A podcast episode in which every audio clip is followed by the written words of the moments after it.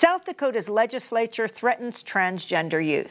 Proyecto de ley amenaza los derechos de la juventud transgénero en Dakota del Sur. Amy Goodman y Dennis Moynihan. The latest anti-transgender state law in the country, South Dakota's HB 1057. El más reciente proyecto de ley estatal contra personas transgénero en Estados Unidos, denominado HB 1057 fue aprobado el miércoles por la Cámara Baja de Dakota del Sur por una abrumadora mayoría de 46 votos a favor y 23 en contra. La ley penaliza los procedimientos médicos destinados al tratamiento de la disforia de género en personas menores de 16 años. Según la Asociación Médica Estadounidense AMA, por sus siglas en inglés, la disforia de género es una incongruencia entre el sexo anatómico y la identidad de género. Cuando una persona identificada al nacer como perteneciente al sexo masculino o femenino es transgénero, siente que pertenece a otra categoría dentro del espectro femenino-masculino. La AMA calcula que un 0,6% de la población es transgénero y afirma que esto ha sido reconocido y documentado en poblaciones humanas en todo el mundo desde la antigüedad. La falta de apoyo a las personas transgénero, especialmente jóvenes, puede provocar múltiples problemas físicos y psíquicos, la autoflagelación y la victimización relacionada con la fuerte discriminación y los delitos violentos, incluido el homicidio. No obstante, la mayoría republicana de la Cámara de Representantes de Dakota del Sur aprobó el proyecto de ley, haciendo caso omiso de la opinión de la Academia Estadounidense de Pediatría y de la AMA. Si la ley se aprueba en el Senado de Dakota del Sur y es promulgada por la gobernadora de ese estado, la juventud transgénero de Dakota del Sur sufrirá las consecuencias. Chase Strangio, the Deputy Director for Transgender Justice with the ACLU's LGBT and HIV project, told us shortly after the vote Wednesday. Chase Strangio, subdirector de Justicia Transgénero del proyecto LGBTI-VIH de la Unión Estadounidense por las Libertades Civiles, nos dijo poco después de la votación del miércoles. Es muy decepcionante que la ley HB 1057 haya sido aprobada por una abrumadora mayoría en la Cámara de Representantes de Dakota del Sur. Esta medida convertirá en delito brindar tratamiento a jóvenes trans, prácticas médicas que pueden salvar sus vidas.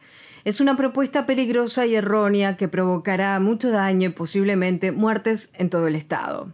Quincy Park, a transgender youth from South Dakota, addressed. Quincy Park, un joven transgénero de Dakota del Sur, habló ante el plenario de la Cámara Baja del Estado antes de la votación.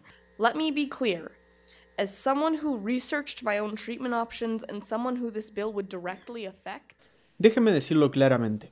Como alguien que ha investigado acerca de sus opciones de tratamiento y que se verá afectado de manera directa por este proyecto de ley, lo que están haciendo no es prevenir un daño. Están negando tratamiento médico a jóvenes cuyo sentimiento de desconexión de sus cuerpos es tan fuerte que más de la mitad tienen o han tenido tendencias suicidas en algún momento de sus vidas. That over half of them are or have been suicidal at some point in their lives. Earlier in the month, HB 1057 sponsor, Republican House member Fred. El patrocinador de la ley HB 1057, el legislador republicano Fred Dodge de Florence, Dakota del Sur, fue entrevistado hace unos días en el programa de radio del activista cristiano evangélico Tony Perkins, presidente del Consejo de Investigación Familiar, donde afirmó algunos de mis familiares fueron asesinados en Auschwitz. He visto fotos de los experimentos médicos macabros. No quiero que esto le suceda a nuestros jóvenes. Perkins, que se ha referido a ser transgénero como una perversión, no consideró perverso comparar los experimentos nazis con los tratamientos médicos que cuentan con la plena aprobación de la Asociación Médica Estadounidense. That's Chase Strangio speaking on Democracy Now! just before the South. En una entrevista con Democracy Now! antes de la votación en Dakota del Sur, Chase Strangio declaró. Just last week, a study came out documenting that the provision. La semana pasada se publicó un estudio en el que se documenta que la prestación de este tratamiento disminuye las tendencias suicidas en jóvenes transgénero. Hay legisladores que ignoran la ciencia, ignoran las necesidades urgentes de la comunidad trans y no les importa que la población trans muera. Quieren criminalizar su atención médica y su vida. Healthcare and, and indeed your life a crime. The struggles faced by those in the transgender community, as well as their contributions to our society. Las luchas que enfrentan las personas de la comunidad transgénero, al igual que sus contribuciones a nuestra sociedad, han sido uno de los temas destacados de la edición de este año del Festival de Cine de Sundance. Jans Ford, el primer director de cine abiertamente trans en recibir una nominación a los premios Oscar, y el abogado trans Trangio aparecen en un nuevo documental denominado Disclosure, Trans Lives on Screen, el film que muestra en profundidad el modo complejo y cambiante en que Hollywood ha retratado las vidas de las personas trans, fue ovacionado por el público en su estreno en el festival. Reacting to HB 1057 sponsor Fred Deutsch. En respuesta a Fred Deutsch, patrocinador de la ley antitrans de Dakota del Sur, Jans Ford dijo en Democracy Now! I was appalled to listen to a legislator Quedé atónito al escuchar a un legislador afirmar, con la excusa de proteger a niños y niñas vulnerables, que tenía el derecho a inmiscuirse con sus creencias en el tratamiento médico brindado por profesionales médicos, personas con formación médica de verdad, basada en el conocimiento científico, a jóvenes de Dakota del Sur, un tratamiento para confirmar su género que es solicitado por los jóvenes y sus padres y que resulta salvador. Nunca deja de sorprenderme con qué convicción algunas personas intentan invisibilizar a la población trans, incluso cuando se trata de niñas y niños. Recuerdo cuando tenía 14, 15 o 16 años y era plenamente consciente de a lo que me enfrentaba. Si hubiera tenido esas opciones, si mis padres hubieran tenido esas opciones cuando yo tenía esa edad, habría tenido una infancia muy diferente. If I had had those choices, if my parents had had those choices when I was that age, I would have had a different childhood.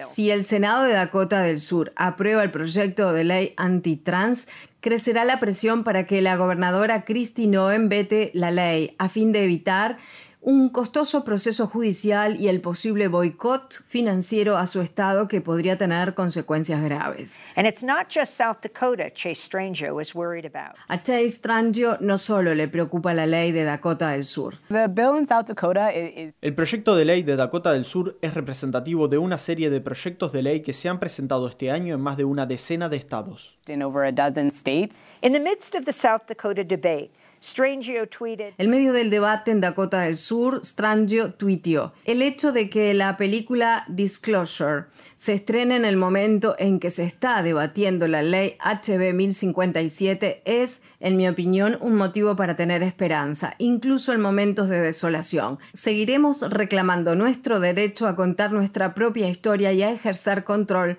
sobre nuestros cuerpos.